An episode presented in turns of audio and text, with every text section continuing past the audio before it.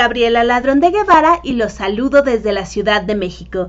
Me da mucho gusto estar con ustedes en esta nueva emisión de De Todo para Todos, donde tu voz se escucha, aquí en RAO, Radio Alfa Omega. ¿Cómo están? ¿Cómo les va en este verano recién empezado? Aquí en la Ciudad de México tenemos una tarde nublada, pero muy hermosa, y además tenemos un clima espectacular ni calor, ni frío. Bueno, estamos muy, muy bien en la Ciudad de México. ¿Y ustedes qué tal? ¿Cómo están? ¿Cómo les va? Ya tenemos a Nini aquí conectada, también tenemos a Katy Gómez, a Lucy Trejo, muchas gracias, también María Virginia de León nos está escuchando, muchas, muchas gracias, qué gusto que estemos eh, reunidas en esta hermosa tarde aquí en De Todo para Todos, donde tu voz se escucha. Hoy tenemos varias efemérides. ¿Qué pasa un día como hoy, 4 de julio? Yo creo que para todos el suceso que recuerdan más es la independencia de los Estados Unidos. Sí, felicidades a todos los que festejan la independencia de Estados Unidos, ya que un día como hoy, en 1776, en Filadelfia, los delegados de las 13 colonias británicas se reunieron en, un Congreso Continental y aprobaron la Declaración de la Independencia. Estas colonias dieron origen a Estados Unidos. Por eso el 4 de julio es un día especial, muy especial para todos los que nos acompañan desde Estados Unidos. Por ejemplo, Nini, que seguramente estás festejando. ¿Cómo estás festejando? Con una hermosa barbecue, fuegos artificiales. Cuéntanos, cuéntanos, Nini, ¿cómo te va? Porque déjenme decirles que a mí me ha tocado estar en los festejos de 4 de julio en, en Estados Unidos y los fuegos artificiales son bellísimos son una maravilla, en todos lados hay, uno voltea para el cielo eh, nocturno el 4 de julio y por todos lados hay fuegos artificiales. También en 1810 en Colombia se da el grito de independencia de Pamplona. Así que sí, es un día con mucha, mucha, eh, eh, mucha carga en cuanto a la libertad. Igual, en 1824 se establece la Constitución de las Provincias Unidas del Centro de América. Aquí, eh, en aquel entonces, se consideraba toda la parte de Centroamérica un solo país, una sola nación, y dieron la eh, Constitución de las Provincias Unidas. Sí, es un día muy, muy especial. También esto va para todos, eh, que hoy es un día en el que recordamos a Marie Curie. ¿Por qué? Porque un día como hoy, pero de 1934, falleció Marie Curie, un ícono de la ciencia moderna. Una mujer que, bueno, sorprendente. Ella fue dos veces premio Nobel. Bueno, su familia ha sido de las más premiadas en los Nobel. Y además, algo que, que la marca. Ella creía que la investigación científica era un bien público por eso nunca patentó sus descubrimientos. Imagínense, qué belleza. Y también tenemos ya con nosotros al doctor Guillermo Holguín que manda saludos a toda la audiencia. Y ya nos están mandando Nini, nos están mandando muchos eh, eh, fuegos artificiales, la bandera de Estados Unidos con el Happy 4th July. Sí, felicidades Nini. Sí, sigan festejando, allá todavía de tener una bueno, apenas están empezando la noche de festejos allá en Estados Unidos, así que disfruten, disfruten muchísimo. También tenemos a Vera Blanco, que manda saludos a todos los radioescuchas y nos dice qué bonito escucharte. Muchas, muchas gracias. Como les decía, sí, el 4 de julio, bueno, es un día muy importante, no solamente por la independencia de Estados Unidos, como ya escuchamos, sino que también tenemos otras cosas que eh, recordar. Y bueno, recordar a Marie Curie también es algo esencial. Como les decía, una mujer, bueno, eh, sorprendente, una mujer que como pocas realmente. Igualmente es este importante recordar de en otro eh, en otro estado de cosas que un día como hoy nació la reconocida actriz italiana Gina Lollobrigida, la Lolo una diva del cine clásico que hizo más de 60 películas, ganó 5 premios David de Donatello, un Globo de Oro y una estrella en el Paseo de la Fama de Hollywood. Imagínense. Bueno, eso es genial. Y bueno, hay, eh, otra otra efeméride curiosa es que en 1886 Francia le regaló a Estados Unidos la Estatua de la Libertad, conmemorando el primer centenario de la independencia de este país. Este eh, monumento es un símbolo de libertad que muchos migrantes vieron al entrar a Estados Unidos por, eh, por Nueva York. Eh, bueno, como ven, hay muchas cosas que recordar en un día como hoy. Y ya que estamos aquí, también es importante recordar otras cosas. ¿Y quién mejor que la doctora Fiona de Reír para Vivir para darnos esta desempolvadita a la memoria? Seguimos en la colecta de tapitas para Andrés. Vamos en la segunda etapa y además se integra la pequeña Adriana. Para ambos será la cirugía de labio leporino y paladar hendido. Entren a la página de Reír para Vivir en Facebook y ya saben que están los dos calendarios. El del mes de julio, que es por fechas, donde los voluntarios se ponen en diferentes puntos afuera del metro, metrobús y parques Ahí aparecen los horarios y ubicación y el otro calendario de negocios que se han unido de manera permanente. Ahí están los domicilios y horarios en que pueden llevarlas. Y recuerden que si la vida les da tapitas, no las tiren porque les sirven a Andrés y Adriana. Y de paso ayudamos al planeta. Gracias. Muchas gracias, doctora Fiona. Gracias por recordarnos que Reír para Vivir está contribuyendo a que en este caso dos niños tengan su cirugía para labio leporino. Y no solamente la cirugía, sino también todo el cuidado dental, la preparación, medicamentos, etcétera, para que estos dos niños tengan la mejor atención durante este proceso. Ya saben, hay puntos de recolección permanente de tapitas y también están los puntos en los que pueden encontrar a la doctora Fiona, como los viernes de 10 a 12 del día en el Metro Shola, dirección centro, aquí en la Ciudad de México. Así que ya saben, si las vidas les da tapitas, no las tiren. Recuerden que Reír para Vivir las está recolectando para Me Acerco a tu Sueño.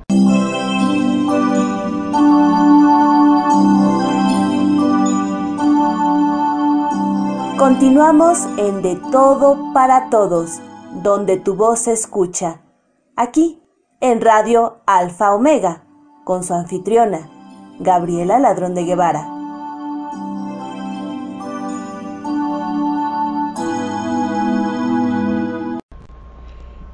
Ya tenemos varios de sus comentarios, muchas gracias. Katy Gómez nos dice saludos a la maestra Vera Blanco. Extraño mucho tus cápsulas del rock. Me encantaban las del rock and roll mexicano. Pues muy bien, ya mandado, enviado el mensaje para Vera Blanco de todo corazón. También tenemos a Lucy Trejo que nos dice, doctora Fiona, amo toda la labor que hacen todos los médicos de la risa. Muchas gracias por estar con nosotros y compartir. También nos dice, Katy Gómez. Nini, ¿vives en Estados Unidos? Cuéntanos qué estás haciendo allá. Siempre me ha dado curiosidad ir y quiero ir un día al 4 de julio y pasármela muy bien con los desfiles. Mira, bueno, ya quedó directamente para Nini el mensaje. Excelente, porque de esta manera creamos una comunidad aquí en De Todo para Todos donde tu voz se escucha.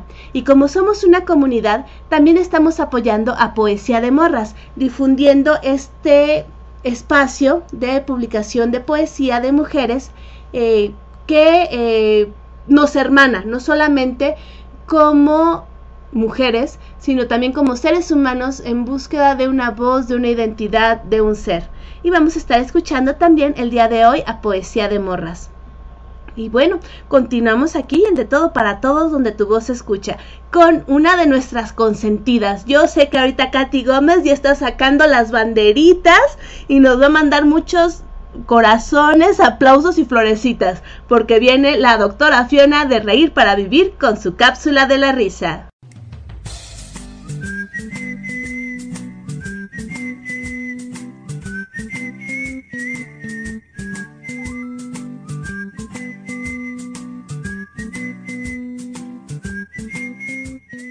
Hola, muy buena tarde. Les saluda la doctora Fiona.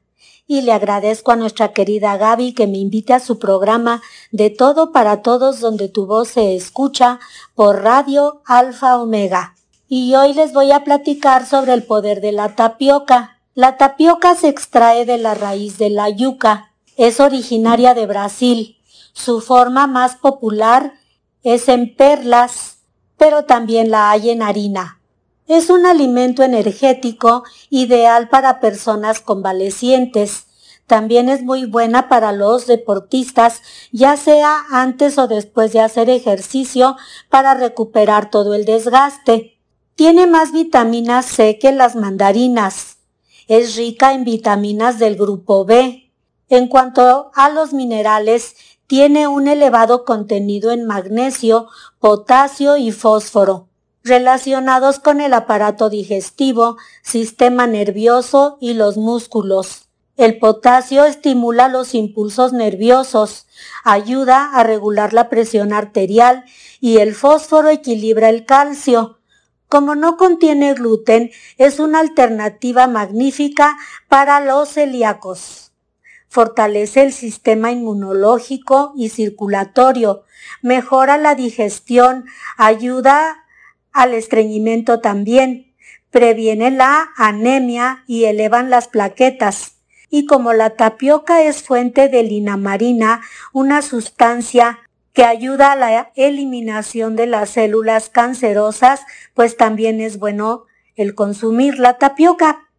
Las personas diabéticas deben consumirla con moderación. ¿Y cómo se prepara? Pues es muy fácil, igualito que hacemos el arroz con leche ya sea con leche de vaca o con leche vegetal como la leche de almendras y queda deliciosa. Pero también es usada para la preparación de alimentos y esto pues ya se usa con eh, la harina.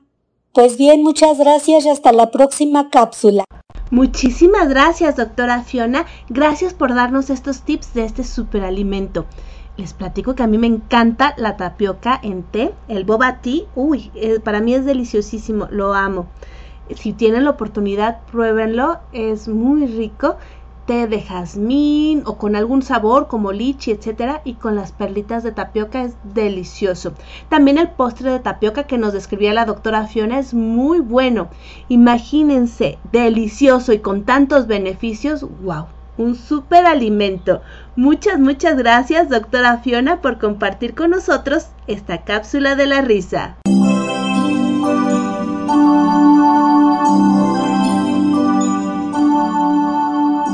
Continuamos en De Todo para Todos, donde tu voz se escucha. Aquí, en Radio Alfa Omega, con su anfitriona, Gabriela Ladrón de Guevara.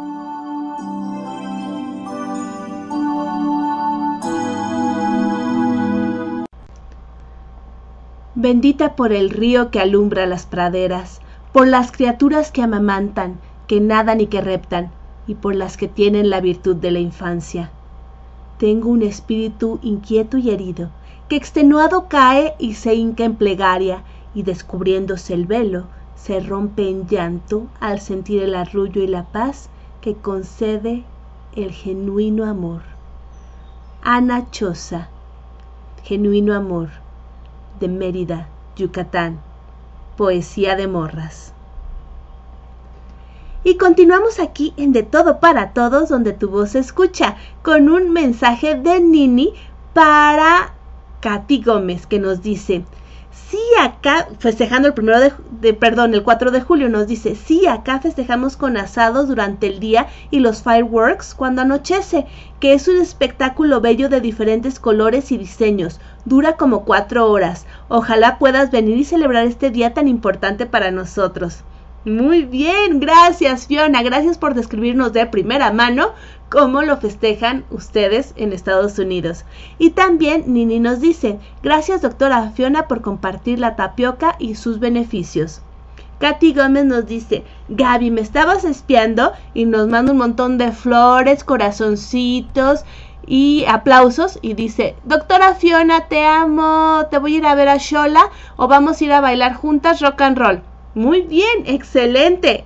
Eso es de lo que les hablo, de hacer la comunidad de De Todo para Todos, donde tu voz se escucha. Muchas, muchas gracias por compartir con nosotros. También tenemos a Noemí Mayoral que nos mandó un corazoncito, muchas gracias. Y Carlos Yáñez también nos mandó un corazoncito. Muchas, muchas gracias. Y bueno, continuamos aquí en De Todo para Todos, donde tu voz se escucha. Como sabemos, y empezamos hablando de eso, hay mujeres que han hecho aportes gigantescos a la ciencia, como Marie Curie. También hay otras mujeres de las que poco se habla. Afortunadamente, María Virginia de León y sus palabras de mujer nos trae a esas heroínas ocultas, algunas de ellas con talentos ocultos. Escuchemos.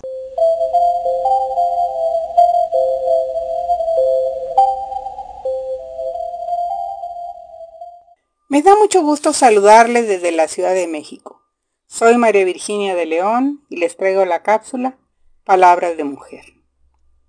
Nuestra mujer hoy es Christine Mann Darting, quien junto con las protagonistas de Talentos Ocultos es un ejemplo de lucha por la igualdad de la mujer trabajadora. Nació en Carolina del Norte, Estados Unidos, el 10 de septiembre de 1942. Tuvo un temprano acceso a la educación, asistiendo a las clases que su madre impartía desde los tres años, sus padres querían el mejor de los futuros para su hija y por eso la animaron a estudiar desde pequeña. Un profesor de geometría hizo que ella se enamorase de las matemáticas y decidiese encaminar sus estudios universitarios hacia la física. Empezó siendo profesor entre semana para recibir clases de matemáticas avanzadas en la Universidad de Virginia. Estuvo trabajando como profesor en Postmount durante cierto tiempo, hasta que en 1965 consiguió un puesto de asistente de investigación en el Instituto de Física de Aerosoles en la Virginia State College. En 1967 finalizó su máster en matemáticas y entró al grupo de computadoras humanas del Centro de Investigación de Langley, junto con otras grandes mujeres, como Katherine Johnson, Dorothy Vaughan o Mary Jackson, realizando cálculos matemáticas para los ingenieros. En la NACA, predecesora de la NASA, institución en la que trabajaría durante los siguientes 40 años. No se conformaba con solo procesar datos, quería crearlos. Acabó creando historia en la carrera espacial. Preguntó a su superior, John B. Beckett el motivo de la imposibilidad de las mujeres para ascender en su carrera, teniendo las mismas aptitudes que los hombres. Becker la ascendió a ingeniera aeroespacial en 1973, convirtiéndose en una de las primeras mujeres en ocupar aquel puesto en la NASA. Su primer trabajo como ingeniera se centró en el desarrollo de un modelo informático que simulaba las explosiones sónicas o sonic booms, el componente audible de la onda de choque provocada por un objeto cuando sobrepasa la velocidad Mach 1, equivalente a la velocidad del sonido. A lo cual la NASA se dedicó durante años, finalizando en 2011 uno de sus últimos experimentos. Ella fue una experta en la materia. Su investigación del Sonic Boom fue la clave en la competencia para conquistar el espacio.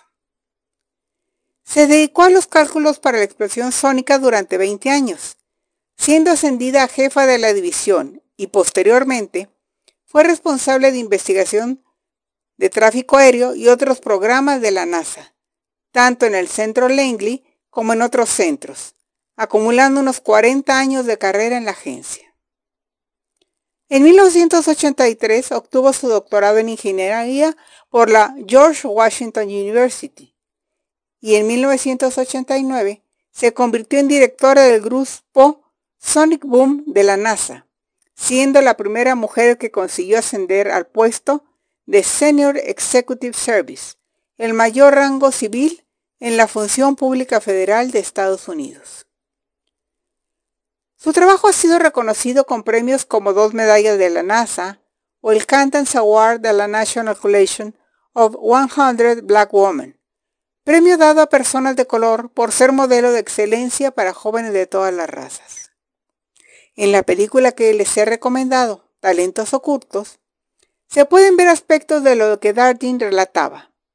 Si bien, aunque no es uno de los personajes principales de la película, sí se habla de ella en el libro en el que se basa el film.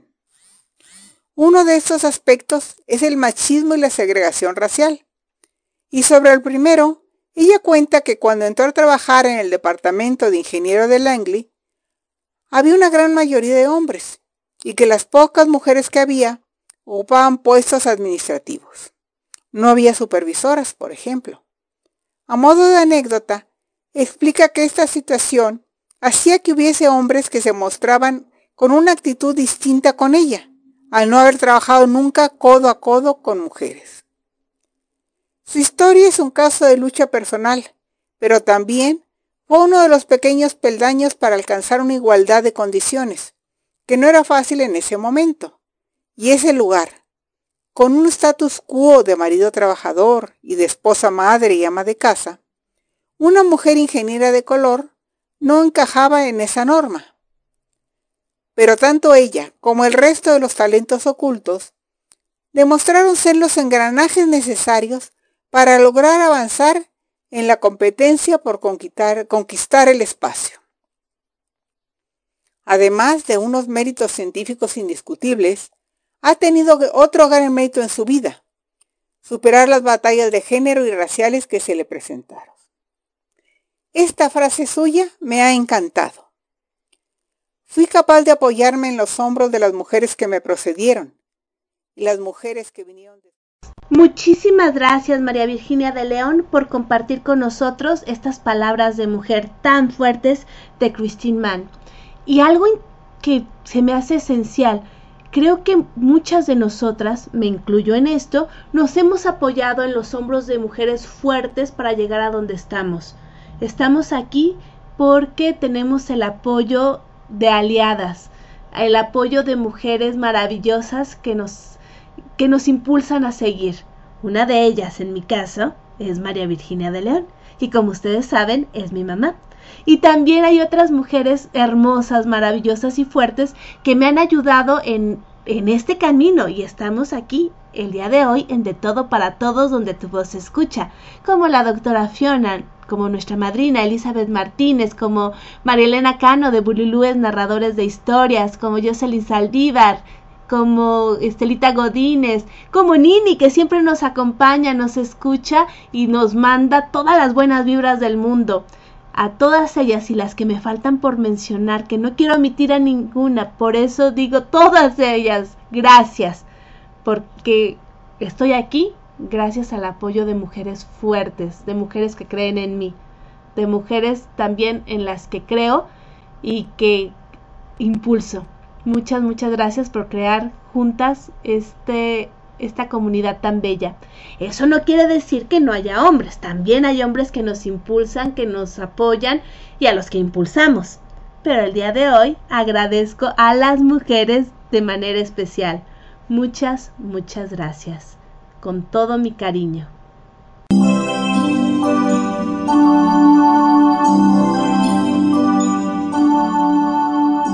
Continuamos en De Todo para Todos, donde tu voz se escucha. Aquí, en Radio Alfa Omega, con su anfitriona, Gabriela Ladrón de Guevara.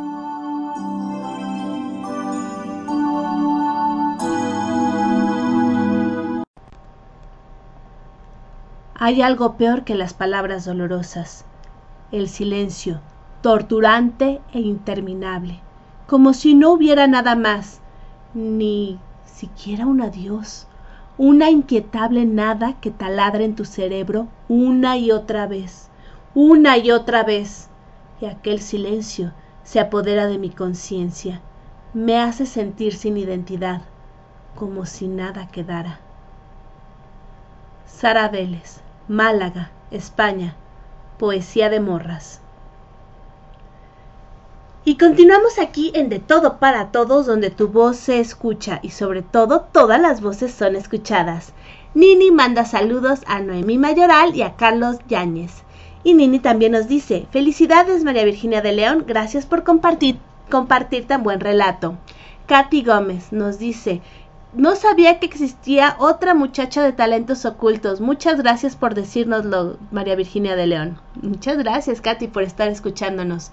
Lucy Trejo manda aplausos, flores y palomitas para María Virginia de León y nos dice, Gaby, felicidades por tener una mami tan bonita y tan buena que te apoye en todo. Ay, gracias. Sí, yo soy la más orgullosa de tener una mamá como ella. Muchas, muchas gracias. Y continuamos aquí en De Todo para Todos, donde tu voz se escucha. El día de hoy vamos a escuchar a Pentatonics, un grupo vocal eh, de capela de Estados Unidos precisamente, ya que es 4 de julio, y que hacen covers. Últimamente ya a partir de diciembre están eh, sacando ya eh, producciones originales, pero empezaron haciendo covers de música pop completamente a capela. Como les digo, están sacando ya eh, su música original, pero ha sido de Navidad. Así que el día de hoy vamos a escuchar covers. Con Pentatonics vamos a escuchar Cheerleader.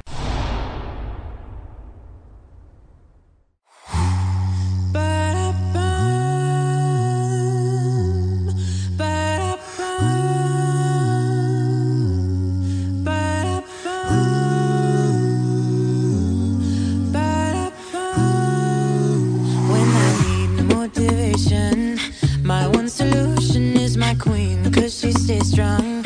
Yeah, yeah, she is always in my corner, right there when I want her. All these other girls are tempting, but I'm empty when you're gone. And they say, Do you need me? Do you think I'm pretty? Do I make you feel like cheating? I'm like, No, not really, cause.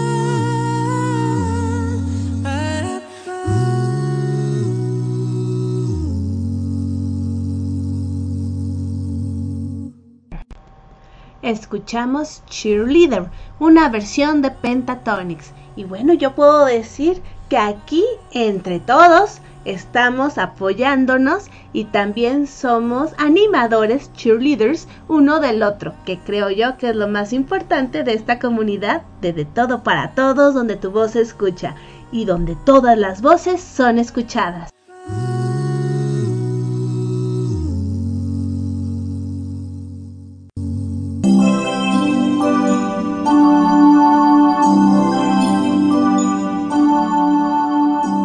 Continuamos en De Todo para Todos, donde tu voz se escucha. aquí en Radio Alfa Omega, con su anfitriona, Gabriela Ladrón de Guevara.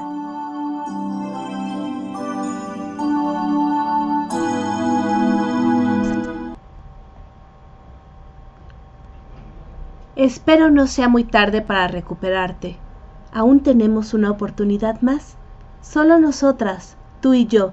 Nada más, sin malos tratos, sin indiferencia. Tal vez algunas decepciones, pero sin carencia de amor, sin falta de atención. Solo con cariño y el abrazo que siempre me faltó. Poder ser así, el amor de mi propia vida. América Núñez, enamorarte, enamorarme de mí. Poesía de Morras. Y continuamos aquí en De Todo para Todos, donde tu voz se escucha. Nini nos manda eh, precisamente una animadora, una cheerleader, aquí brincando y apoyándonos. Que eso está genial. También, ay, curiosamente, también Katy Gómez nos manda otra cheerleader muy parecida. Y eh, nos dice, sí, una para todas y todas para una. Perfecto, eso me encanta. Muchas, muchas gracias. Y bueno, continuamos aquí en De Todo para Todos, donde tu voz se escucha. También con uno de nuestros consentidos, el doctor Guillermo Holguín, que nos acompaña emisión con emisión. El doctor Guillermo Holguín es nuestro padrino. Él es declamador, lector en voz alta, narrador oral, tallerista, que estuvo el fin de semana pasado en el Museo Nacional de las Culturas aquí en la Ciudad de México con una excelente presentación de narración oral. Así que estén al pendiente de la programación del Museo Nacional de las Culturas en la Ciudad de México, porque creo yo que cada mes van a tener ahí en vivo, en persona y a todo color al doctor Guillermo Holguín con su peculiar estilo narrativo. Claro, también lo tenemos aquí en De Todo para Todos, donde tu voz escucha. Buenas tardes. Soy Guillermo Holguín Castro desde la Ciudad de México. Quiero agradecerle a la doctora Gabriela Ladrón de Guevara de León por su amable invitación. El día de hoy les quiero compartir un cuento que escribió Beatriz Espejo en su libro titulado Cuentos Reunidos. Es una versión de Detengan al avión. El vuelo 747 de la línea Aeronaves de México todos los días salía muy puntual, excepto ese sábado. La causa fue que la señorita Aeromosa perdió el control y entró en pánico al ver y oír que una bolsa de mano se meneó y emitió extraños ruidos. La señorita palideció y le transmitió todo su terror a los pasajeros, ya que le cuchichó al oído a su compañera. Todos los pasajeros entraron en pánico. Una señora se puso a rezar. Unos recién casados se besaron pensando que era la última vez que lo harían. Alguien gritó, llamen al capitán, y el capitán llegó. Cuando amenazó a la pasajera que la bajaría del avión, ella abrió su bolso y el capitán enseñó a todos los pasajeros un vibrador. Sí, como lo oyen, un vibrador. Todos rieron. Toda la atención se convirtió en risas y aplausos. La señorita Catinor, socia mayoritaria del consorcio alimenticio, creador del Cubito Nor Suiza, soltera, de 33 años, de nacionalidad norteamericana, demandó a la compañía aérea por los grandes daños psicológicos y morales que le causó el hecho que fue expuesto su juguete sexual por más de un minuto ante la mirada burlona de todos los pasajeros. Doctor Guillermo Holguín nos ha hecho pues ponernos de todos colores, como siempre con su particular estilo narrativo. Muchísimas gracias por compartir con nosotros Detengan el avión de Beatriz Espejo. Yo les decía que el doctor Guillermo Holguín nos trae algo muy especial. Gracias, doctor. Un placer como siempre tenerte con nosotros.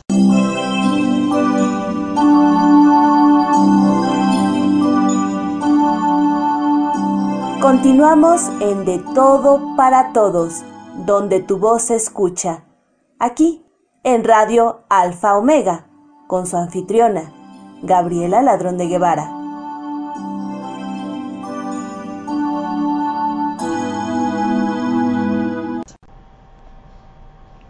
Mis palabras a veces pueden ser tiernas y otras tantas venenosas y lastimosamente sinceras porque no soy perfecta, y como puedo ser tierna, puedo ser temida en la tierra. He sido valiente como un gato que escapa ileso de los perros, y he sido vulnerable como un cristal al filo de la mesa. Mi mayor fortaleza es saber irme cuando las aguas se secan y saber andar sola por el mundo, aventurándome a lo desconocido. Noemí Vargas, Ciudad de México. Poesía de Morras. Y continuamos aquí en De Todo para Todos, donde tu voz se escucha y todas las voces son escuchadas. Tenemos varios comentarios, muchas gracias. Tenemos a Miriam respondiendo a Nini con la cheerleader que nos dice bravo, bravísimo y claro, bravo, bravísimo para de todo para todos. Y también eh, Miriam nos dice, excelente narración, doctor, manda aplausos, corazones, sonrisas, todo y nos dice, bravo. Nini. Oh my God, muy diferente cuento, estimado doctor Holguín. Gracias. Katy Gómez nos pone un muñequito sonrojado y sorprendido y nos dice, Doctor Guillermo Holguín, ¿qué pasó? Esperaban a Rudín. ¿Ya ven? El doctor Guillermo Holguín es polifacético. Y Lucy Trejo nos dice, ¿en serio el doctor Guillermo Holguín está dando funciones presenciales? Gaby, danos los datos muy pronto, muy pronto. Seguramente el primer sábado de agosto les tendrán la sorpresa de ver al doctor Guillermo Holguín, como les dije, en vivo en persona y a todo color. Y bueno, mientras tanto, vamos con María Elena Cano de Bululúes, narradores de historias. Hola, yo soy María Elena Cano Hernández. Estoy muy contenta de participar en De Todo para Todos, donde tu voz se escucha con su anfitriona Gabriela Ladrón de Guevara. Y les voy a compartir de Juan José Aboitia algo así, Kafka. El niño interrogó al padre después de sacar los cuadernos de la escuela. Papá, en la escuela me dejaron de tarea que investigara algo llamado Kafka. ¿Tú sabes qué es? El padre se quedó pensativo algo llamado Kafka. Creo era una cucaracha que encerraron en la cárcel. ¿Pero cómo? ¿Por qué? ¿Es que antes era escritor o algo así? Muchas gracias. Escuchamos a María Elena Cano, directora de Bululúes, narradores de historia, con algo así Kafka. Muchas gracias María Elena por compartir con nosotros y les recuerdo que Bululúes Narradores de Historias tienen función presencial dos veces al mes en la Casa de la Cultura de la Colonia Santa María la Ribera, aquí en la Ciudad de México. Y hablando de narradores, de narradoras para ser específicos, una narradora que bueno, es maravillosa con una facilidad de palabra, con una manera de enamorarnos con la voz y rioplatense además. Ella es Emilce Brusa desde Argentina y nos acompaña el día de hoy. Bienvenida a De Todo para Todos donde tu voz se escucha. Hola, muy buenas noches o buenas tardes, acá ya buenas noches en Argentina. Feliz, feliz de estar con ustedes compartiendo. Qué gusto que estás con nosotros. Y para que todo mundo te conozca aquí en De Todo para Todos, donde tu voz se escucha, cuéntanos. ¿Quién es Emilce Brusa? Narradora y además excelente mujer. Gracias, gracias. Sí, sobre todo este, una persona que es como idealista, que se cree los cuentos, por eso los cuenta, que fascinada de la palabra, del contar con el otro, eh, de vivir esas historias y hacerme un poquito de muchas vidas a través de los cuentos, vivir contando es lo más lindo que me pasó en la vida. Pues bienvenida y aquí ya tenemos comentarios. Katy Gómez nos dice, bienvenida al programa, un gusto escucharte, qué hermosa voz tienes. Mm, Ay, Vos sabés, Gabriela, que yo estuve con los bubu. ¿Cómo dijiste que, era el que, el que dijo para que se me hizo una laguna? Bululúes. Bululúes. Sí, en el 2019 estuve narrando allá. ¡Wow! ¡Qué maravilloso! Sí, sí, con María Elena. Qué hermoso, qué hermoso. Pues mira, y justamente entras despuesito de ella, aquí en De Todo para Todos. Mira, mira, sí que tengo un hermoso recuerdo, porque en el 2019, antes de encerrarnos en la pandemia, fui invitada a un festival en Monterrey por la mm, grandiosa maestra Rosa Marta Sánchez, y después nos fuimos este, con otra narradora de Argentina para Ciudad de México y ahí estuvimos este, contando eh, en ese hermoso espacio. Así que muy lindo, muy linda experiencia. Muy bien, qué, qué bueno, qué bueno, qué bueno que conoces de Bululú, es que has estado aquí en la colonia Santa María la Ribera y en la Casa de la Cultura, eso es maravilloso. Y cuéntanos, ¿cómo iniciaste en este camino de la narración?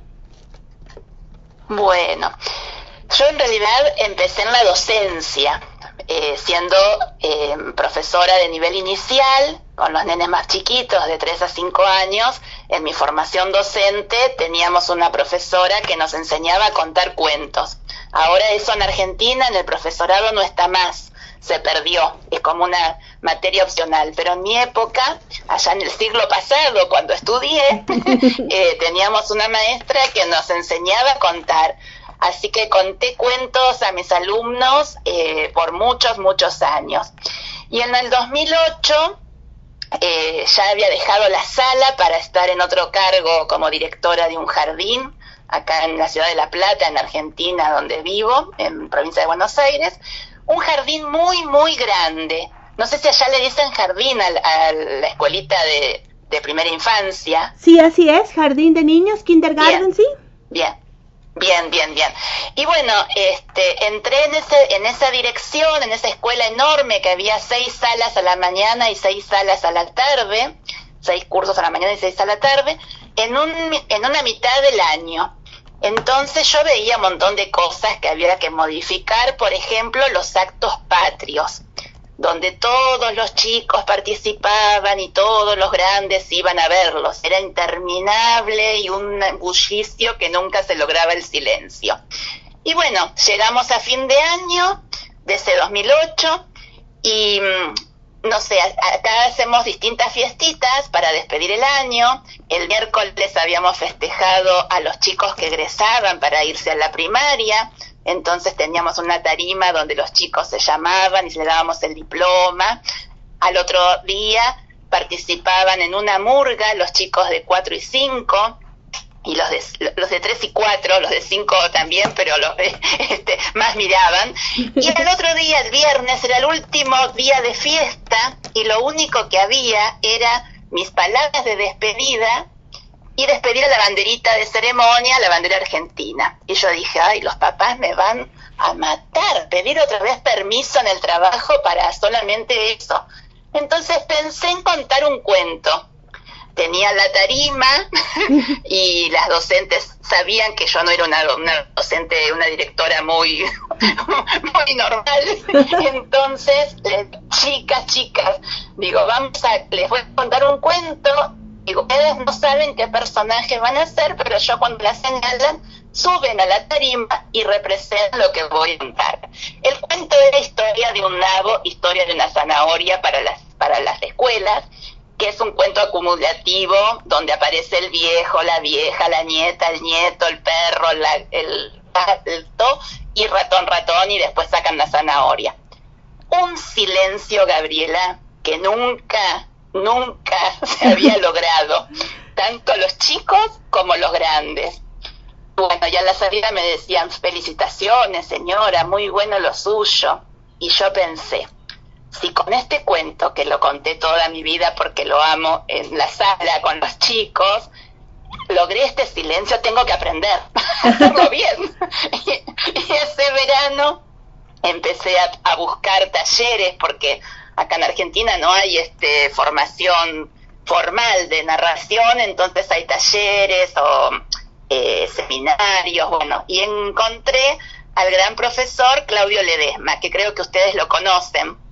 ¿no? Sí, sí, sí, sí, Bueno, y él me abrió esta puerta maravillosa, que ya este, es mi, mi, trabajo oficial hoy en día, este, no me bajé más de la narración. Ya hace 15 años de esto y parece que fue ayer y lo vivo con mucha intensidad y me encanta lo que hago. Aparte de también eh, enseñar, porque yo creo que la docencia nos atraviesa para siempre pero no a los chiquitos, sino formar narradores que también, este, y docentes que se animen a contar en las aulas, ¿no?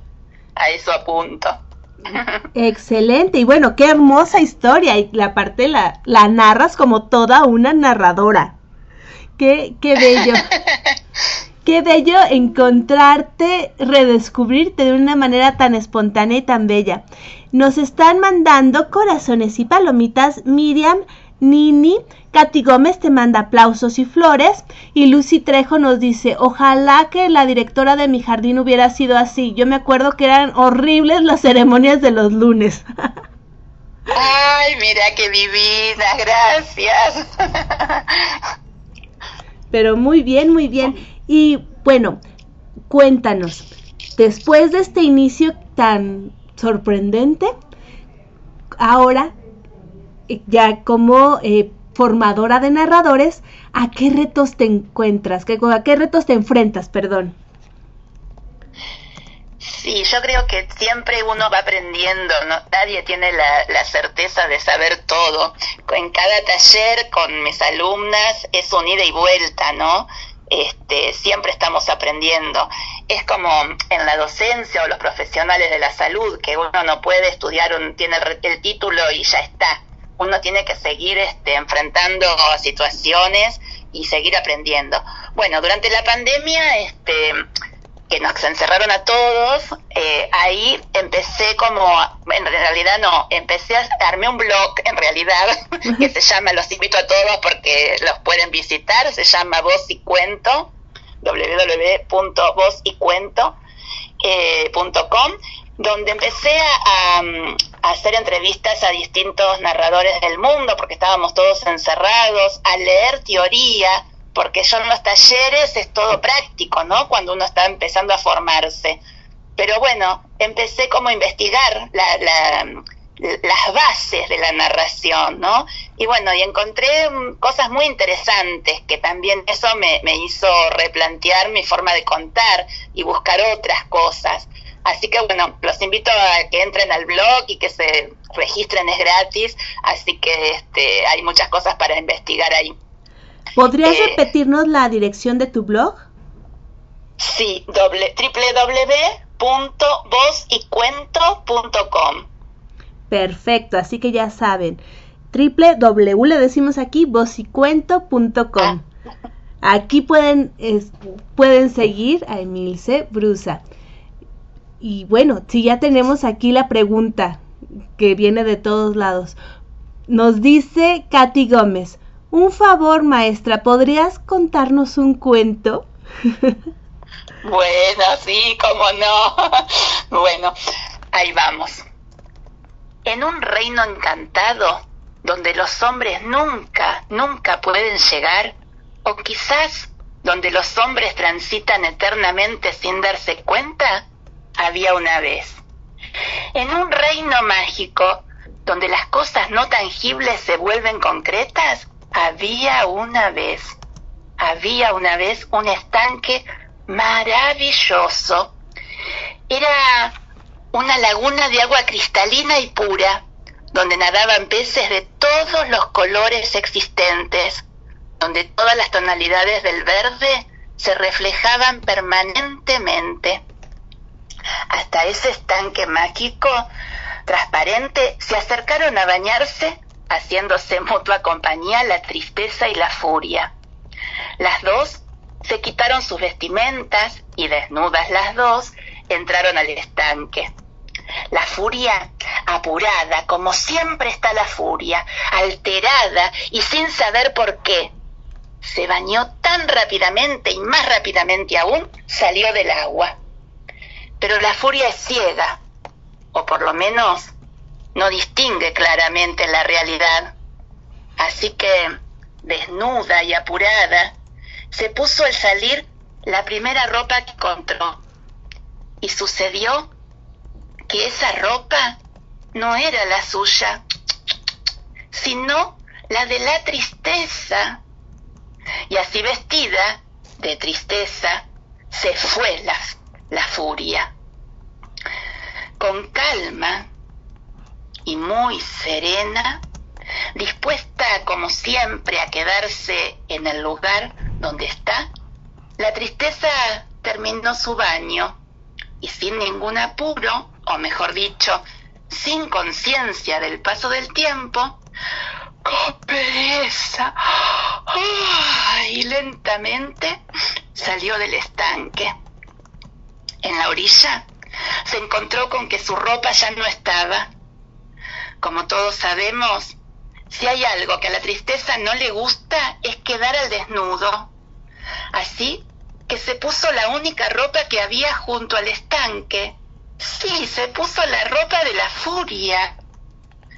Cuentan que desde entonces muchas veces se encuentra uno con la furia ciega, cruel, terrible, enfadada, pero si nos damos un tiempo de mirar bien, encontramos que esa furia que vemos es solo un disfraz y que detrás del disfraz de la furia, en realidad, está escondida la tristeza. ¡Wow! ¡Qué profundo! Muchísimas, muchísimas gracias. ¡Qué bello relato! Y bueno, tenemos comentarios de nuestros radioescuchas. Miriam nos dice espectacular, manda flores y mariposas y dice fascinante escucharla. Ah, descendencia nos dice, ya escuchamos. Eh, Katy Gómez manda aplausos y ramos de rosas. Lucy Trejo nos dice, bellísima voz y extraordinaria narradora. Muchas gracias por compartir. Gracias, hermoso lo que dicen, gracias, gracias. bueno, y cuéntanos, eh, ¿qué es lo que disfrutas más de la narración? Eh, los festivales, sobre todo. Donde te conocí a vos, Gaby. Sí, los festivales porque es un compartir, hay un, como una hermandad, uno aprende un montón con el otro, eh, es este algo que, que nos nutre mucho. Este, creo que, que, encontrarnos con distintas tonalidades de voz, distintos tonos, distintas nacionalidades, o del mismo este, de Argentina, que es tan grande y que hay cada, cada región tiene un tono distinto de voz, creo que eso es lo más rico. Y después, este, en particular, este, a mí me gusta contar mucho a la primera infancia, a los bebés, a los niños pequeños, me divierte mucho ese público porque creo que es el más genuino de todos. el niño, si no lo atrapas, se para y se va y te deja solo. Entonces, bueno, ese público es el que más me, me siento como pez en el agua, ¿no? Este, lo disfruto eh, narrar con, con, junto a ellos. Qué bello, qué bello. Y también es un público muy difícil porque como tú dices, son extremadamente sinceros. Ahí no tienen filtro. Tal cual. No, no, son los más verdaderos. Por eso yo siempre digo que hay que tener mucho respeto y hay que formarse mucho para ese público, mucho más que para el adulto. Conocerlos, principalmente sus características, para estar abiertos a, sus preguntas, que siempre van a estar preguntando algo, y que interrumpamos el cuento no quiere decir que, no, que nos va a cortar la atmósfera, al contrario, si un niño te pregunta algo es porque le hace ruido eh, algo de que le estamos contando y si no se lo aclaramos no vamos a poder seguir contando. Entonces es importante eso, ¿no? Eh, uno tiene que aprender a, improvisar, a saber los cuentos, como digo a mis alumnas, de adelante para atrás y de atrás para adelante, porque cuando pasan esas cosas tenemos que saberlo recontra bien el cuento para no trabarnos, ¿no?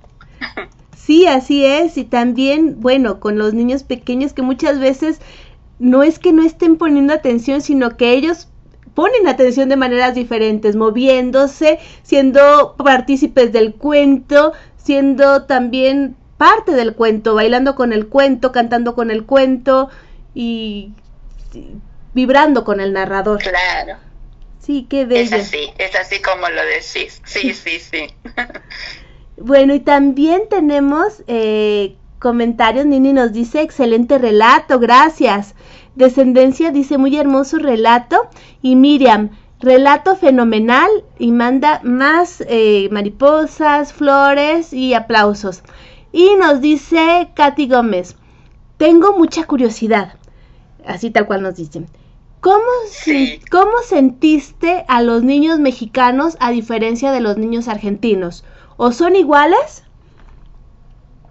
Sí, me tocó contar en, en, un jardincito en Monterrey y después en primaria y en secundaria tres experiencias maravillosas. Los niños son niños en todos lados, ¿no?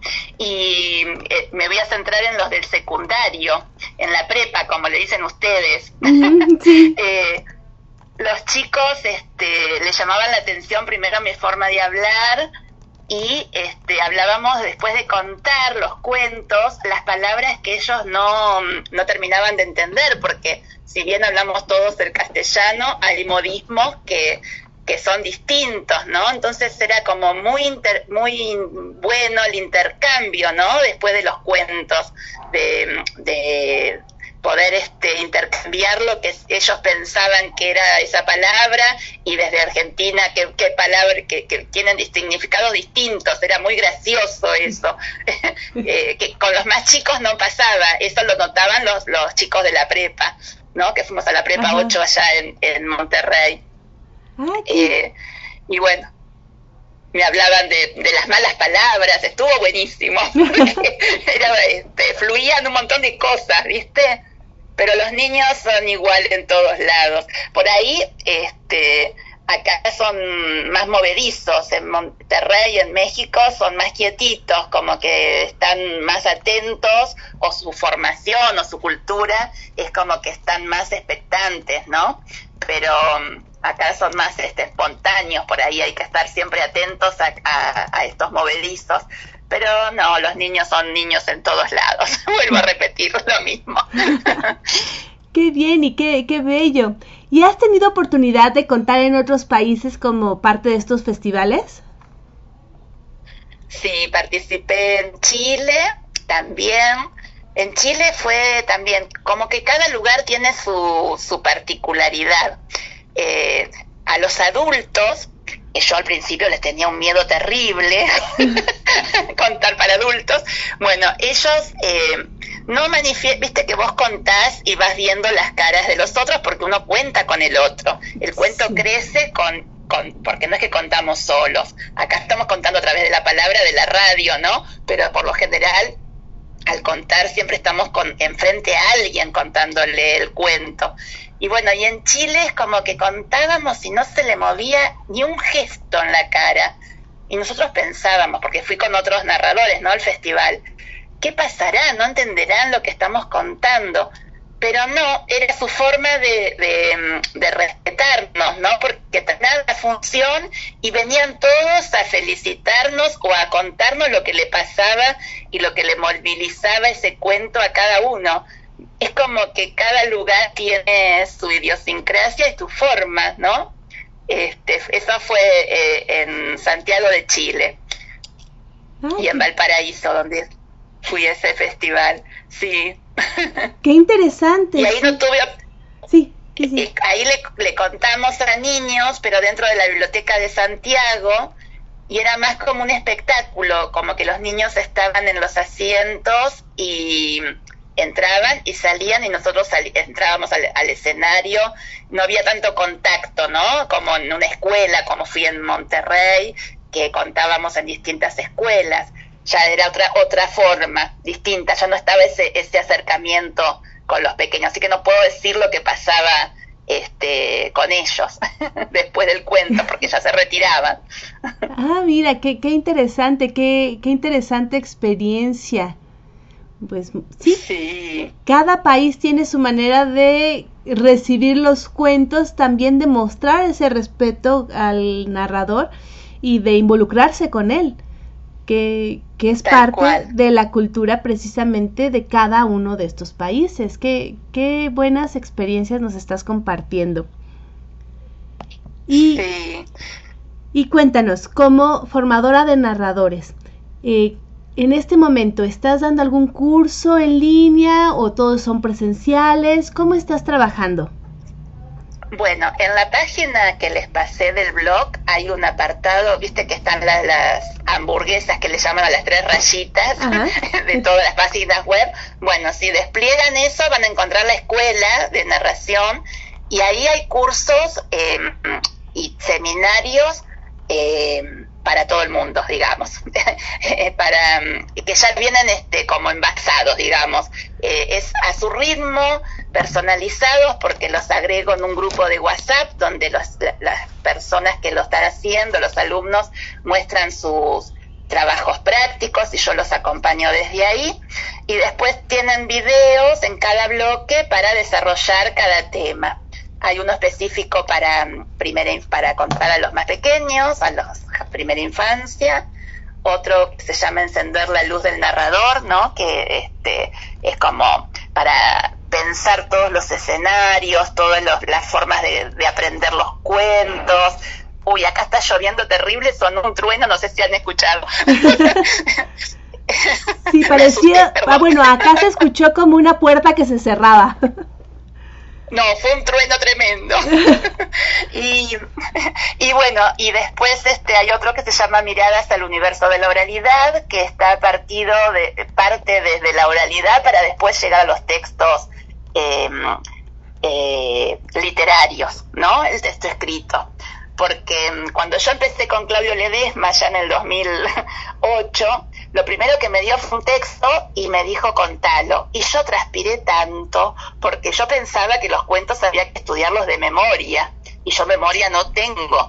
Después me enteré que hay, que hay este, técnicas y bueno, y hay muchas técnicas que es lo que yo enseño en mis cursos. Pero este, entonces digo, no, yo quiero que mis alumnos empiecen porque todos tenemos ese narrador innato, ¿no? Eh, por eso los cuentos cuando contamos a veces el mismo nos suena igual, porque cada uno le pone un poquito de lo que es ese narrador. Y bueno, parto desde ese narrador innato que todos tenemos para después llevarlos al texto escrito y poder este, eh, poner todo esto que cada uno tiene, su forma de hablar, sus emociones, pasarlo al texto literario. Ese es este, miradas al universo de la oralidad. Pero bueno, indaguen y miren que hay muchas, muchas cosas. Y ahora el sábado tengo uno presencial, porque con la pandemia es como que estuvo, recién el año pasado alargamos otra vez con los talleres presenciales.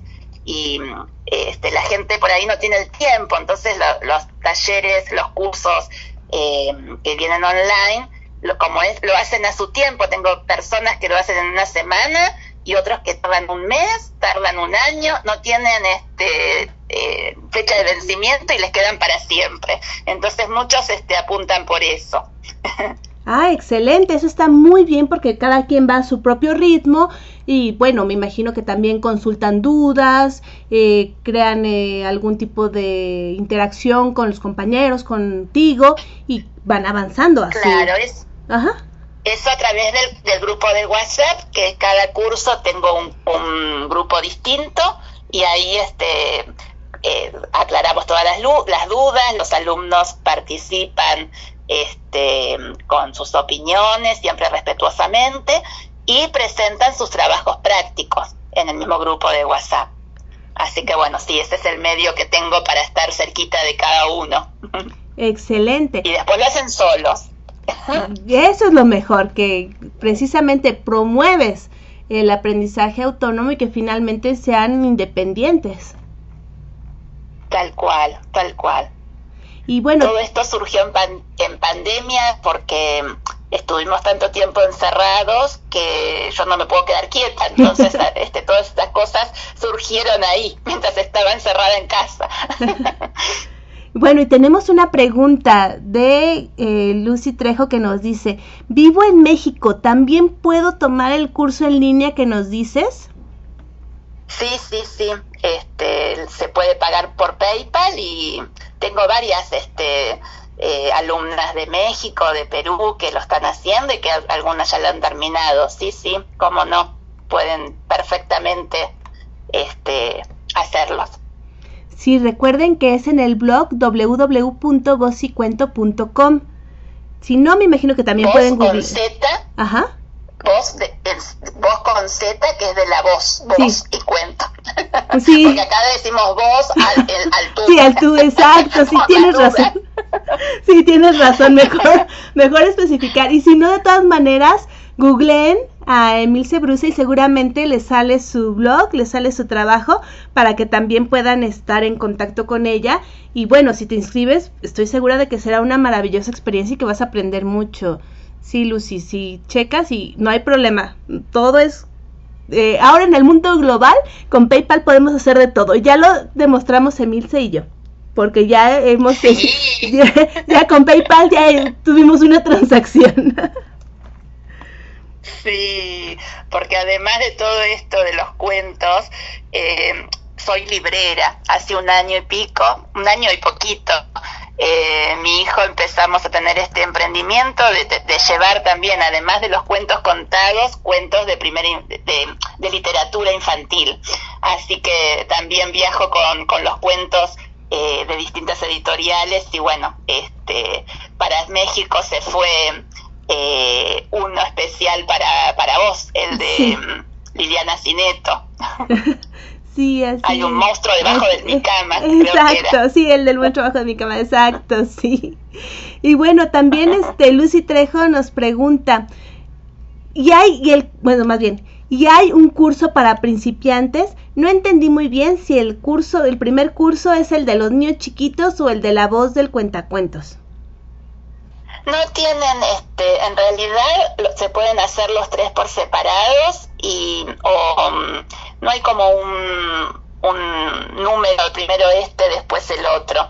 Eh, pueden empezar con el que quieran, porque hay gente que quiere aprender a contar para los más pequeños, entonces tienen eh, ese, ese específico que trabajamos cómo enseñarles a cómo les enseño a contar a los más a los más pequeños hay poesías hay distintos universos poéticos em, hay la forma de contar de aprenderse el cuento para los niños la, forma de, de preparar esos cuentos especiales. Bueno, y después los otros son más para todos, les va a servir para niños y para, para adultos también, ¿no? Así que pueden empezar, ahí pueden entrar al, blog en la página de la escuela y leer la, sinopsis de cada uno y pueden darse un pantallazo de lo que van a encontrar en, cada curso en particular, ¿no? Sí, así es. Y bueno, ya, eh, ya Katy Gómez nos está diciendo, ya entré y tiene un canal de YouTube, qué maravilla. Pone muchos signos de admiración. Qué bueno, bueno que sea. Eh, ahí en el canal de YouTube fue el complemento del blog, porque el blog arrancó en abril cuando nos encerraron y yo dije un un blog de narración y donde falta la voz, no, te tengo que armar un, canal de YouTube. Bueno, y en agosto de ese año eh, abrí el canal y el canal es para todos. Ahí van a encontrar cuentos de narradores profesionales, cuentos de narradores principiantes, alumnos de los cursos que presentan sus trabajos finales y es abierto para todos. Y en marzo de este año, cuando fue el Día de la Narración Oral, eh, se me ocurrió hacer un festival de narración como modo de festejo y ahí van a encontrar como 15 cuentos de distintos narradores de, toda la Argentina y hay varios mexicanos, porque quedé muy amigos con mis amigos mexicanos, los alumnos de la, de la señora Marta Sánchez, de la maestra, así que este, hay varios este, cuentos que pueden escuchar de, de, de, distintos lugares y de su tierra también.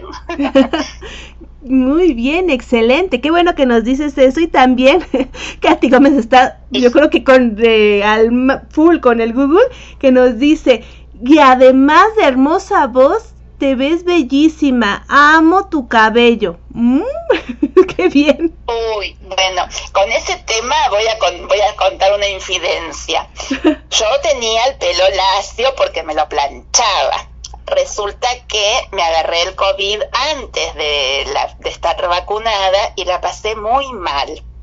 Por suerte acá estoy, pero fueron días muy bravos, con mucha fiebre, 20 días de fiebre, con 39 de fiebre, no me bajaba. Y bueno, cuando volví a repuntar, eh, que me llevó seis meses estar en otra vez cero kilómetros, se me empezó a caer el pelo y me quedé pelada. fue terrible.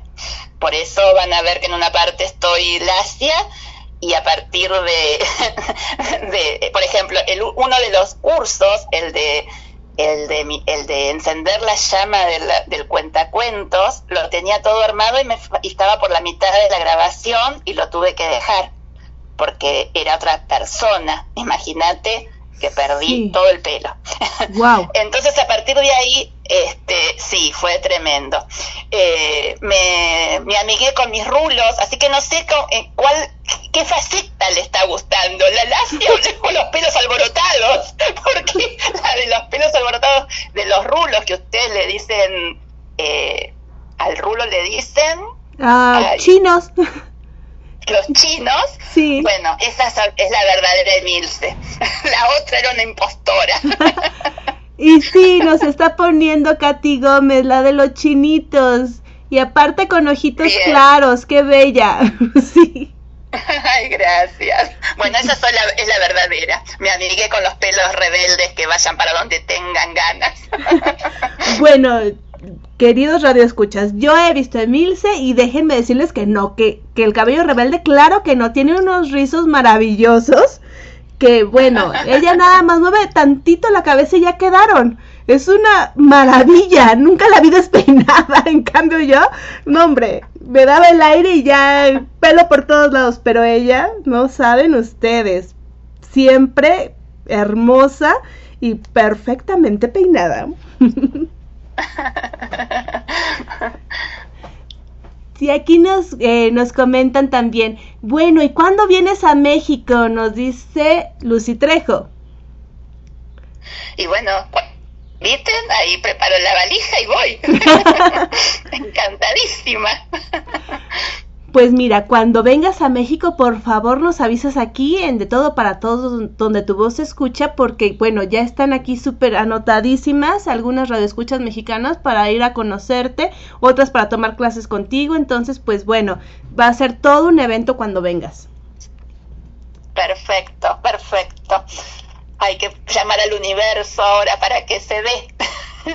Esperemos que sí, porque ya ahora como que están regresando los festivales presenciales, los foros internacionales y varios, eh, varios eventos ya donde podemos abrazarnos, vernos y compartir narraciones.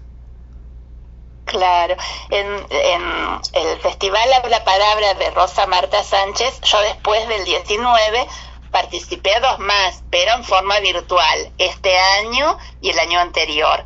Eh, con un video, bueno, estuve presente, muy contenta de volver a participar, pero bueno, este fue así, a la distancia. contenta de que me vuelvan a elegir para, para presentar mis historias, ¿no?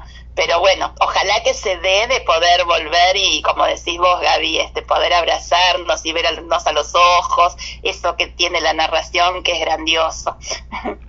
Sí, esperemos que sí, que sea muy pronto. Y bueno, algo que quieras compartir con nuestro radio escuchas antes de despedirnos. Bueno, que se animen a contar cuentos que todos podemos contar, porque no necesitamos ser profesionales. Le podemos contar a nuestros hijos, a nuestros nietos, a nuestros alumnos. Eh, podemos contar no solamente cuentos literarios, podemos contar la vida, porque eso es lo que tiene la narración oral. ¿no? Que, y, y, que, no sé, que por ahí este, muchos hogares se están perdiendo esto de, de, de poder juntarse en una mesa como cuando yo era chica y contar lo que pasó en el día o las anécdotas de sus abuelos y de su familia, que esas cosas no se pierdan. Y el narrador espontáneo es lo que tiene que hacer, contar la, la, las vivencias de sus padres, de sus de sus vidas cuando eran pequeños, porque los niños ha cambiado todo tanto, que está bueno contarle cómo era antes las cosas, por ejemplo el teléfono, que ahora nos miramos este, podemos mirarnos con una videollamada y eso no existía antes. Bueno, este, por ejemplo, ¿no? Este, eso, que la narración nos sirva para encontrarnos, para mirarnos a los ojos y contar la vida misma, sea este, textos literarios como, como la vida. Qué bello y me gustaría quedarnos con eso, que la narración también nos sirve para contar la vida y eso nos une. Muchísimas Seguro. gracias. Gracias por estar con nosotros, gracias por participar, por contestar las preguntas que a veces nos llegan del auditorio y que uno se queda maravillado de, de las curiosi la curiosidad que, que despiertan nuestros invitados. Muchas, muchas gracias por compartir una narración tan bella con nosotros y sobre todo por compartir esta chispa tan, tan hermosa que tienes. Muchísimas, muchísimas Bueno, gracias. Yo muy contenta y feliz de, de poder acercarme a ustedes y bueno, nos vemos en cualquier momento entre cuento y cuento, seguramente. Así será. Muchísimas, muchísimas gracias, Emilce. Escuchamos a Emilce Brusa, rioplatense de Argentina, narradora oral y como escuchamos también tallerista y formadora de narradores. Gracias, Emilce, por estar con nosotros.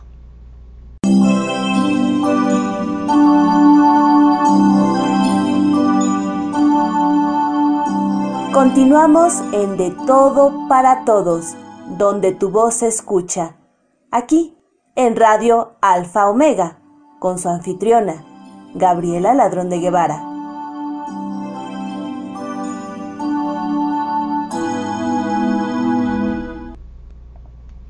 Construí una casa cerca de un riachuelo, donde miles de ideas, seres y sensaciones transitan. En ella mi alma se amedrenta por los conceptos inequívocos que se escuchan en su fachada. Construí un palacio, pero se derrumba en las lúgubres noches y días donde el sol no entra. Un sol efímero, vespertino, antagónico con aquel palacio, aquella casa, vacía, triste, solitaria. Amatista Roja, Colombia. Deshabitada. Poesía de morras. Y continuamos aquí en De Todo para Todos, donde tu voz se escucha, compartiendo esta hermosa tarde llena de color literario. Y traemos a uno de los clásicos con nuestra madrina. Elizabeth Martínez y Mario Hernández traemos un fragmento del Quijote. Un saludo cordial desde la Ciudad de México. Somos Mario Hernández y Elizabeth Martínez. de Don Miguel de Cervantes en su obra Don Quijote de la Mancha, un fragmento del capítulo 30 que trata de la discreción de la hermosa Dorotea. Dorotea dijo, Primeramente quiero que vuestras mercedes sepan, señores míos, que a mí me llaman... Y detúvose un poco aquí, porque se le olvidó el nombre que el cura le había puesto, pero él acudió al remedio y dijo, No es maravilla, señora mía, que la vuestra grandeza se turbe y empache contando sus desventuras, que muchas veces quitan la memoria a los que maltratan, de tal manera que se ha olvidado que se llama la princesa Micomicona, legítima heredera del gran reino Micomicón. Así es la verdad, respondió la doncella. El rey mi padre, que se llamaba Tinacrio el Sabidor, fue muy docto en esto que llaman el arte mágica y alcanzó por su ciencia que mi madre, que se llamaba la reina Jaramilla, había de morir primero que él y que de allí a poco tiempo él también había de pasar de esta vida y yo había de quedar huérfana de padre y madre.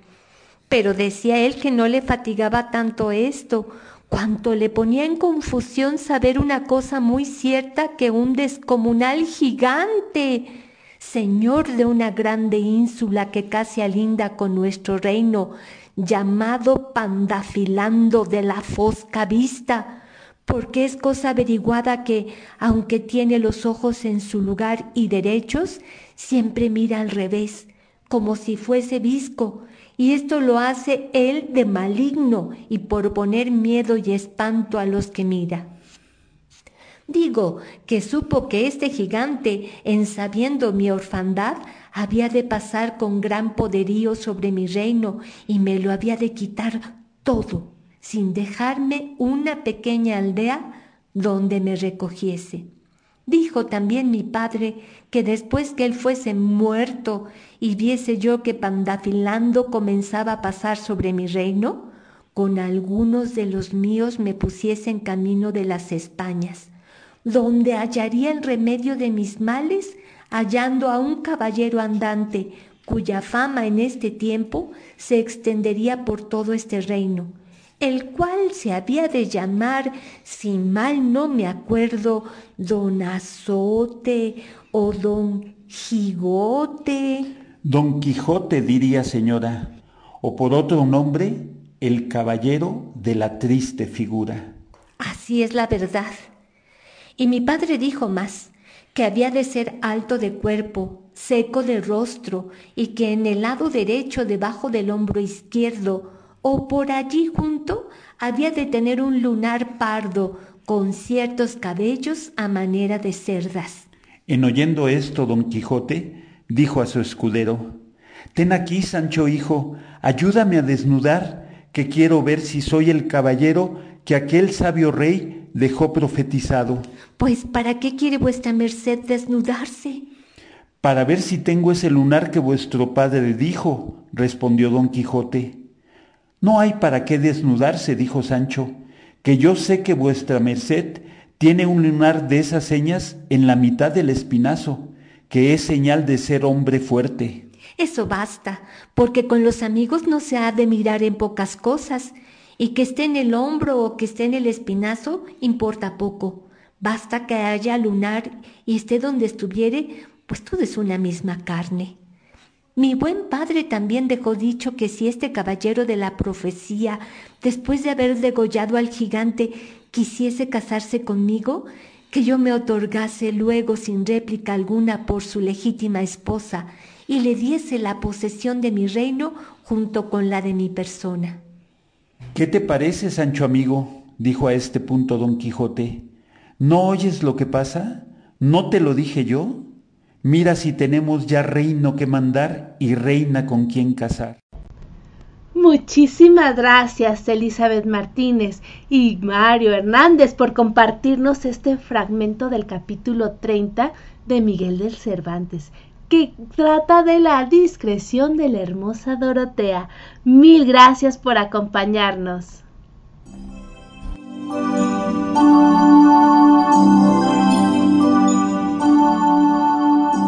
Continuamos en De Todo para Todos, donde tu voz se escucha. Aquí, en Radio Alfa Omega, con su anfitriona, Gabriela Ladrón de Guevara.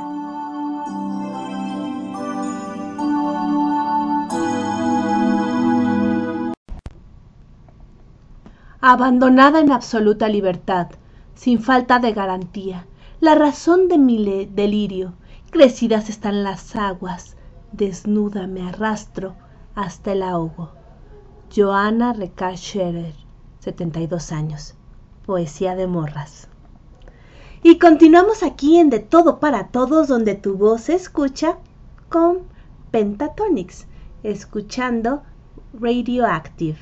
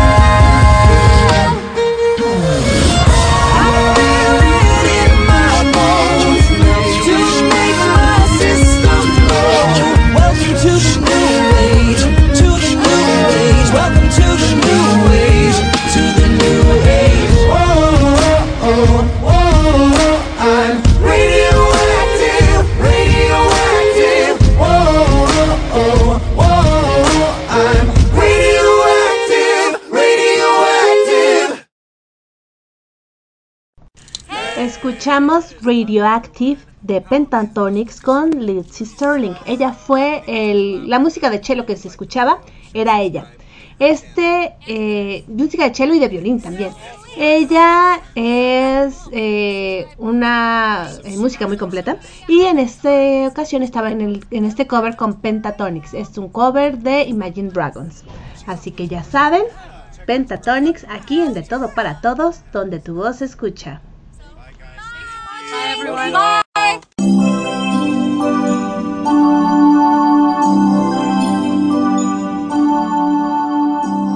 Continuamos en De Todo para Todos, donde tu voz se escucha.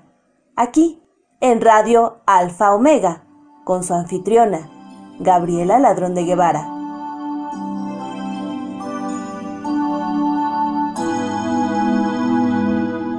Y hoy, en De Todo para Todos, donde tu voz se escucha, iniciamos un recorrido por la antología Los Gritos de la Tierra 2.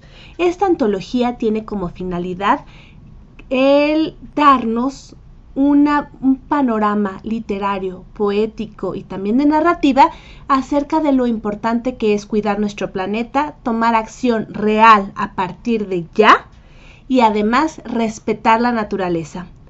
Esta antología está eh, curada, está editada por Estela Navoe de Argentina.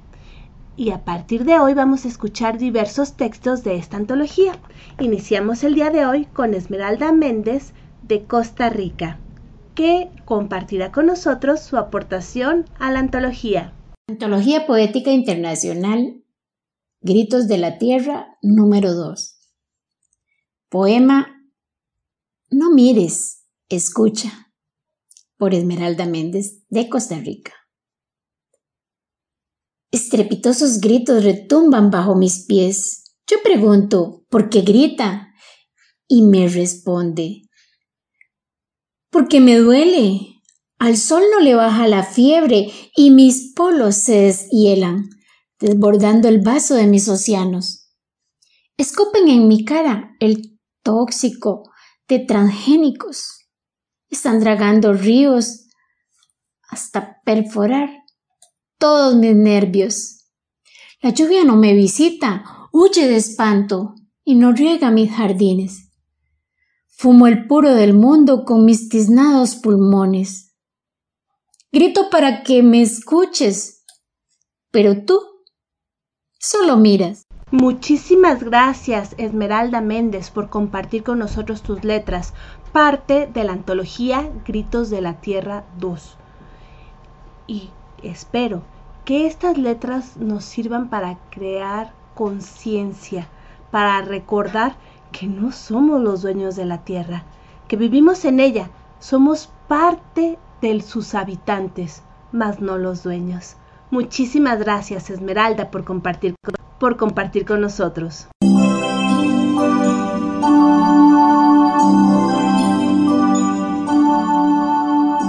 Continuamos en De Todo para Todos, donde tu voz se escucha. Aquí, en Radio Alfa Omega, con su anfitriona, Gabriela Ladrón de Guevara.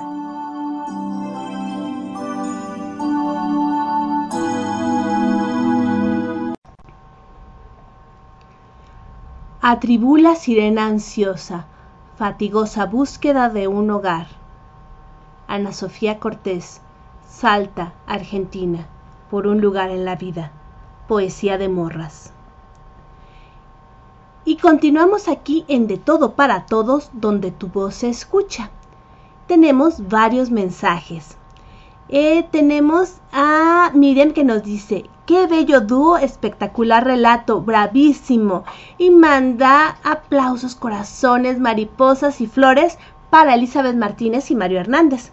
También Nini nos dice, muy bello fragmento del Quijote, gracias por compartirlo, felicidades Elizabeth y Mario. Eh, eh, Miriam manda saludos a Katy Paredes y también nos dice, bravo, bravísimo, porque los dos, Elizabeth y Mario, y mandan muchos aplausos y flores y mariposas. Nini nos manda también palomitas y corazones. Katy Gómez nos dice, excelentes como siempre, Elizabeth Martínez y Mario Hernández. Muchas, muchas gracias. También Fernando García está mandando aplausos para Elizabeth Martínez y Mario Hernández. Muchos, muchos aplausos y también este, felicitaciones. Excelente. Y bueno, continuando aquí en De Todo para Todos, donde tu voz se escucha, les presento a Laura Barbalace de Argentina con un micro relato. Hola mi querido México, mi querida ladrón de Guevara, Gaby, eh, mi querida radio, soy Laura Barbalace y después de un descanso literario les quería dar con mucho amor, leerles este cuento que se llama El Chip de mi autoría y a tener cuidado donde ponemos el dedo, porque el cuento dice así. Hace décadas que están en nuestras vidas, aunque lo pasemos por alto al ser tan natural, pero luego comenzó a ponerse más interesante. Es lo que tenés en el brazo durante cuatro años para que controle tus deseos de no ser madre por el momento. El de seguimiento de tus hijos, aunque no lo crean, ya existe y se conecta con una aplicación del celular. El que procura que no pierdas a tu perro cuando lo dejas sin correa y te sale corriendo. La cosa se puso mucho mejor cuando se acabaron las tarjetas de crédito y de débito. El pequeño chip, con una duración de tres años, dura poco para controlar tu situación financiera, incorpora tu cuenta bancaria con los números de tu tarjeta de crédito y de débito. Ya no hace falta ir al cajero porque lo tenés implantado en el antebrazo. Apenas te depositan el sueldo, él ya lo sabe. Él sabe todo. El descuento de ganancia ya viene amortizado y si querías evadir es tarde. ¿Y cómo es el asunto? ¿Te ponen un lector donde está y ya? No, tu dedo índice es la clave. El responsable de que te hundas o te salves. Aunque tu dedo mayor también, ¿eh? Con el primero te ocupas de los gastos de la tarjeta de débito y con el segundo de los de la de crédito. Si te pasas de la raya, no creas que el sueldo vuelve completito al mes siguiente. Cuando querés comprar, según el dedo que apoyes en el lector, hace todo. Sin embargo, no te pases. Los saldos negativos en detrimento de los positivos pueden llevarte a la cárcel de deudores para pagar esos rojos. Se las pensaron todas, porque en tu cama de 70 centímetros por un metro y medio no descansas mucho haces trabajo comunitarios o forzados dependiendo de tus antecedentes penales y te pagan un 75% menos de lo que correspondería a lo que realmente deberían darte. Dicen que muchos consumidores compulsivos perecieron en la penitenciaría de deudores. ¿Que así? Fíjate mejor desde ahora dónde pones el dedo. Con mucho placer eh, les recomiendo que, ojo con los gastos, soy Laura Barbalace de Argentina, vuelvo a saludarlos y espero poder participar eh, desde ahora mucho más con ustedes que los quiero un montón. Nos vemos en el próximo cuento y ojo con el dedo. ¿eh? Muchísimas gracias Laura, gracias por este microrelato, qué bueno, realmente nos habla de una realidad, qué tanto hay de fantasía y qué tanto hay de realidad en él. Ay, creo que ya estamos llegando a donde el destino nos alcanza. Muchas gracias Laura por compartir con nosotros.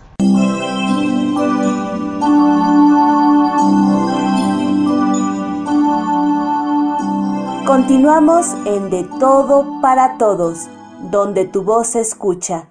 Aquí, en Radio Alfa Omega, con su anfitriona, Gabriela Ladrón de Guevara.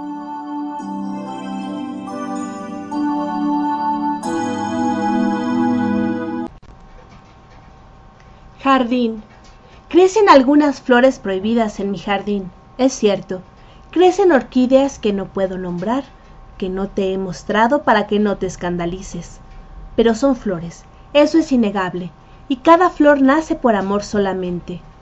Crecen rosas negras, rosas rojas que beben sangre, pero son solo otra forma de gritar la pasión, y al final he descubierto que todo esto es alegre.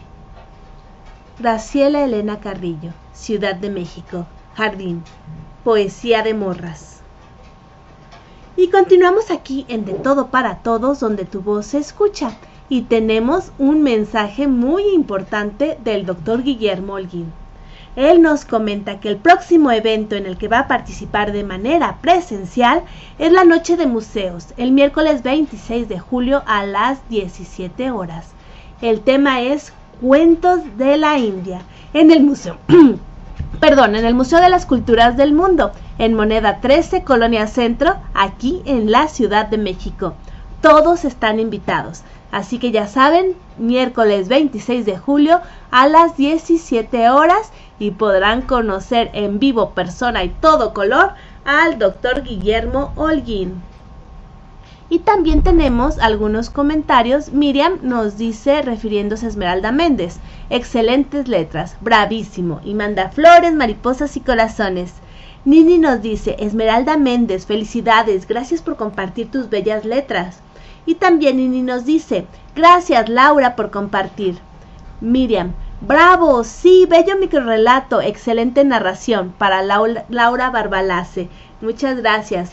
Katy Gómez nos dice, Esmeralda Méndez, tienes razón, esos son los gritos de la tierra.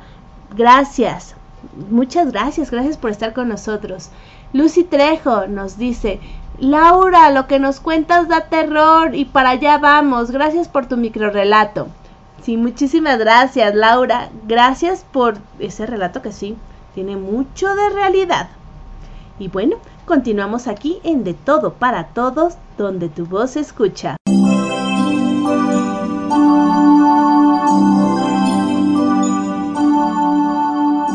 Continuamos en De Todo para Todos, donde tu voz se escucha. Aquí, en Radio Alfa Omega, con su anfitriona, Gabriela Ladrón de Guevara.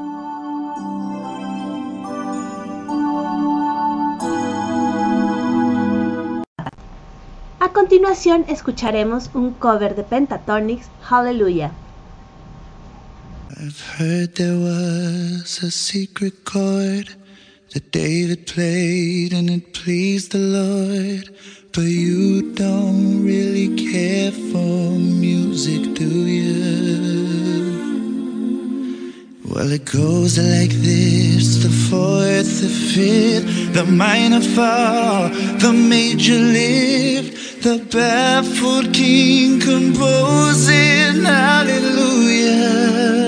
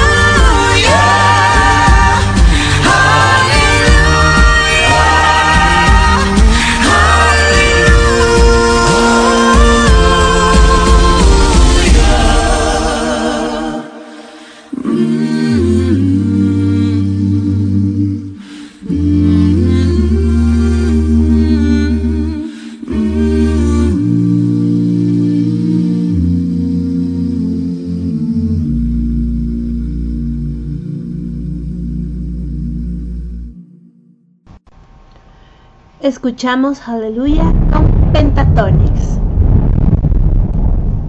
Y continuamos aquí en De Todo para Todos, donde tu voz se escucha con la elegante voz de Elba Moncada.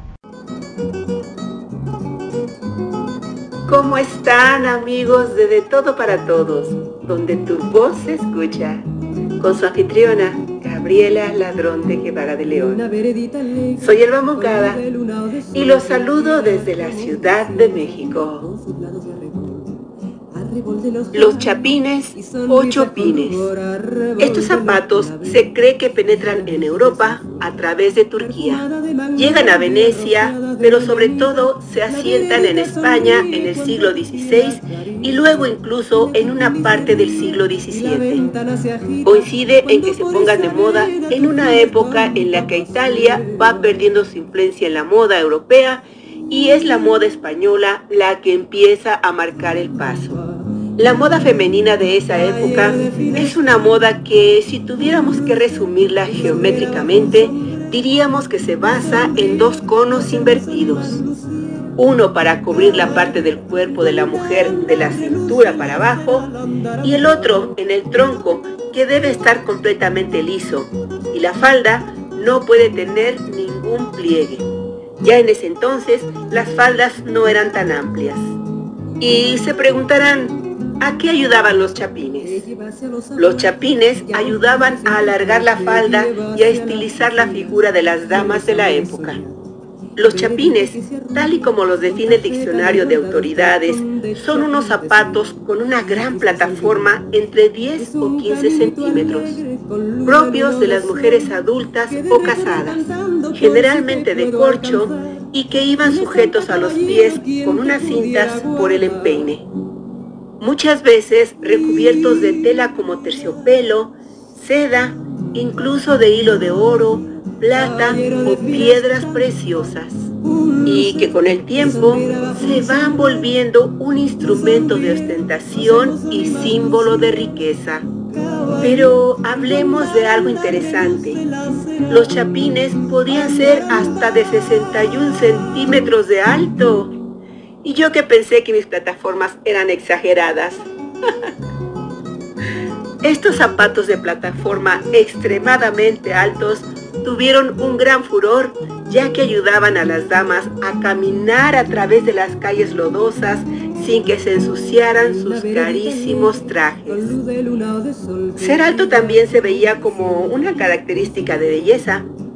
Los chapines eventualmente llegaron a ser tan altos que era muy difícil caminar con ellos y quienes los usaban necesitaban uno o dos sirvientes para ayudarles a equilibrarse. Mm, quizá de ahí salió lo de ser de la alta sociedad. ¿Ustedes qué opinan? Gracias, Rao, Radio Alfa Omega, por el espacio. Hasta la próxima.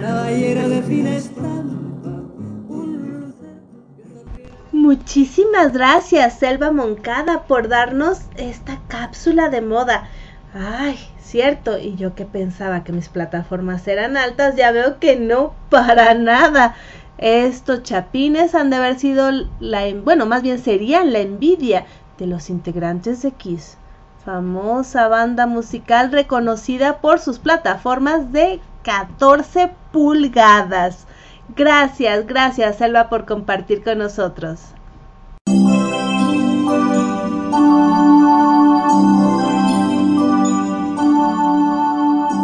Continuamos en De Todo para Todos, donde tu voz se escucha. Aquí, en Radio Alfa Omega, con su anfitriona, Gabriela Ladrón de Guevara.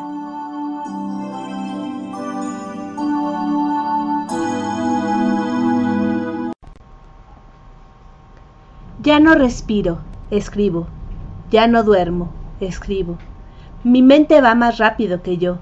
Crea de manera casi inconsciente textos por sí misma. Escribir me sana, surce las heridas internas más hondas e impensables de mi cuerpo frágil. Escribir me alivia, calma ansiedades, preocupaciones, tristezas, desengaños, angustias soeces, para crear arte, para tocar corazones extranjeros, para sentir. Gema Ibarra, Estado de México, Poesía de Morras. Y continuamos aquí en De Todo para Todos, donde tu voz se escucha. Y tenemos a Nini que nos dice, Elba Moncada, gracias por compartir. Miriam, felicitaciones, Elba Moncada, fascinante escucharte, escuchar tu relato. Y también tenemos saludos para Irene Ortega, de parte de Nini. Irene nos desea muy linda tarde para todos. Muchas, muchas gracias. Y continuamos aquí en De Todo para Todos, donde tu voz se escucha con Tita Muñoz. Alguien me platicó de una mujer que murió joven en un accidente de coches. Apenas había comprado una olla nueva. Era su tesoro. Era una mujer pobre. Dejó a un esposo y dos niñas chicas. Nadie se atrevía a tocar la olla. Hasta que unas semanas después de su sepelio de la mujer que había sido orgullosa dueña de la nueva, preciosa y costosa olla, su abuelo vino a compartir a la familia que había tenido un sueño. En el sueño, la olla había gritado con desesperación Ya no aguanto estar puesta aquí. ¡Úsenme! El sueño del abuelo derritió a la parálisis de los otros miembros de la familia y finalmente se atrevieron a cocinar en ella. Y toda la comida salía muy deliciosa. Al usar la olla, recordaron a la mujer fallecida tan repentina y trágicamente, y se sintieron unidos a ella, lo que aligeró un poquito el gran dolor que sentían por su pérdida. Gracias a Dios por los abuelos, que a veces suelen ser algo sabios.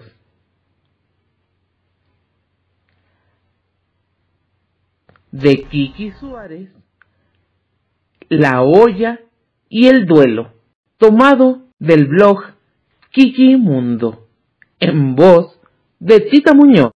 Muchísimas gracias, Tita. Gracias por compartirnos este hermoso relato con una muy buena reflexión para todos nosotros.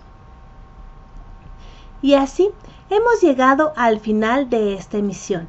Muchísimas gracias a todas las personas que nos acompañaron, a todos los que nos están mandando mensajes. Gracias por acompañarnos y crear juntos este bello programa lleno de color literario. Tuvimos la entrevista de Milce Brusa, narradora oral y tallerista argentina. También escuchamos las palabras de mujer de María Virginia de León y la cápsula de la risa de la doctora Fiona. Nuestros padrinos Elizabeth Martínez y Guillermo Holguín nos acompañaron con su talento. También escuchamos a Mario Hernández, Esmeralda Mentes, participante de, la antología Gritos de la Tierra 2, a Alba Moncada, Laura Barbalace, Tita Muñoz y a María Elena Cano, directora de Bululúes, narradores de historias. Como homenaje a las mujeres fuertes y talentosas, compartimos Poesía de Morras. También escuchamos a Pentatonix.